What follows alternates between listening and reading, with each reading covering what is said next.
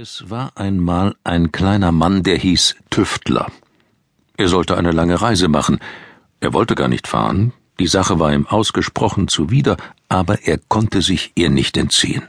Obwohl er wusste, dass er irgendwann würde aufbrechen müssen, beeilte er sich nicht gerade mit seinen Vorbereitungen. Tüftler war Maler. Kein sehr erfolgreicher, was teilweise daran lag, dass er viele andere Dinge zu tun hatte. Die meisten dieser Dinge fand er sehr lästig, aber er erledigte sie einigermaßen gut, wenn es nicht anders ging, was seiner Ansicht nach viel zu oft der Fall war. Die Gesetze in seinem Lande waren sehr streng, und es gab auch noch andere Abhaltungen. Zum einen war er manchmal einfach träge und tat überhaupt nichts, zum anderen war er gewissermaßen gutherzig. Sicher kennen Sie diese Art von Gutherzigkeit. Oft genug machte sie ihn einfach unglücklich, und weniger oft brachte sie ihn dazu, etwas zu tun, und selbst wenn er etwas tat, hinderte ihn das nicht zu murren, die Geduld zu verlieren und zu fluchen, meist still für sich. Immerhin halste er sich eine ganze Menge Gefälligkeiten damit auf, die er seinem Nachbarn, Herrn Paris, erweisen musste, einem Mann mit einem lahmen Bein. Gelegentlich half er sogar anderen Leuten aus, die weiter weg wohnten, wenn sie kamen und darum baten. Hin und wieder fiel ihm dann auch seine Reise ein, und lustlos begann er ein paar Sachen einzupacken. Zu solchen Zeiten malte er nicht sehr viel.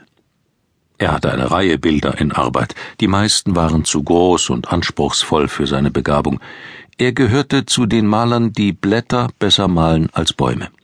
Er pflegte viel Zeit auf ein einziges Blatt zu verwenden und zu versuchen, seine Form, seinen Glanz und das Glitzern der Tautropfen an seinen Rändern einzufangen und doch wollte er einen ganzen Baum malen. Alle Blätter sollten im selben Stil und doch jedes verschieden sein.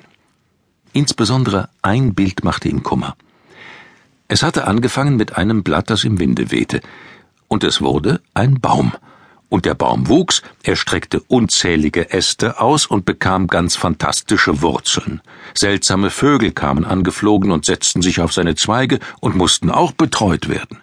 Dann begann überall um den Baum herum und hinter ihm und in den Lücken zwischen den Blättern und dem Geäst eine Landschaft sich auszubreiten.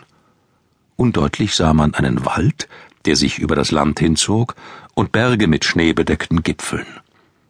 Tüftler verlor das Interesse an seinen anderen Bildern, oder er nahm sie und befestigte sie an den Rändern seines großen Bildes. Bald wurde die Leinwand so riesig, dass er eine Leiter brauchte, und er kletterte hinauf und hinunter, tupfte hier einen Pinselstrich hin und rieb dort ein Fleckchen wieder weg. Wenn Leute zu Besuch kamen, schien er recht höflich, wenngleich er ein bisschen mit den Bleistiften auf seinem Schreibtisch herumspielte.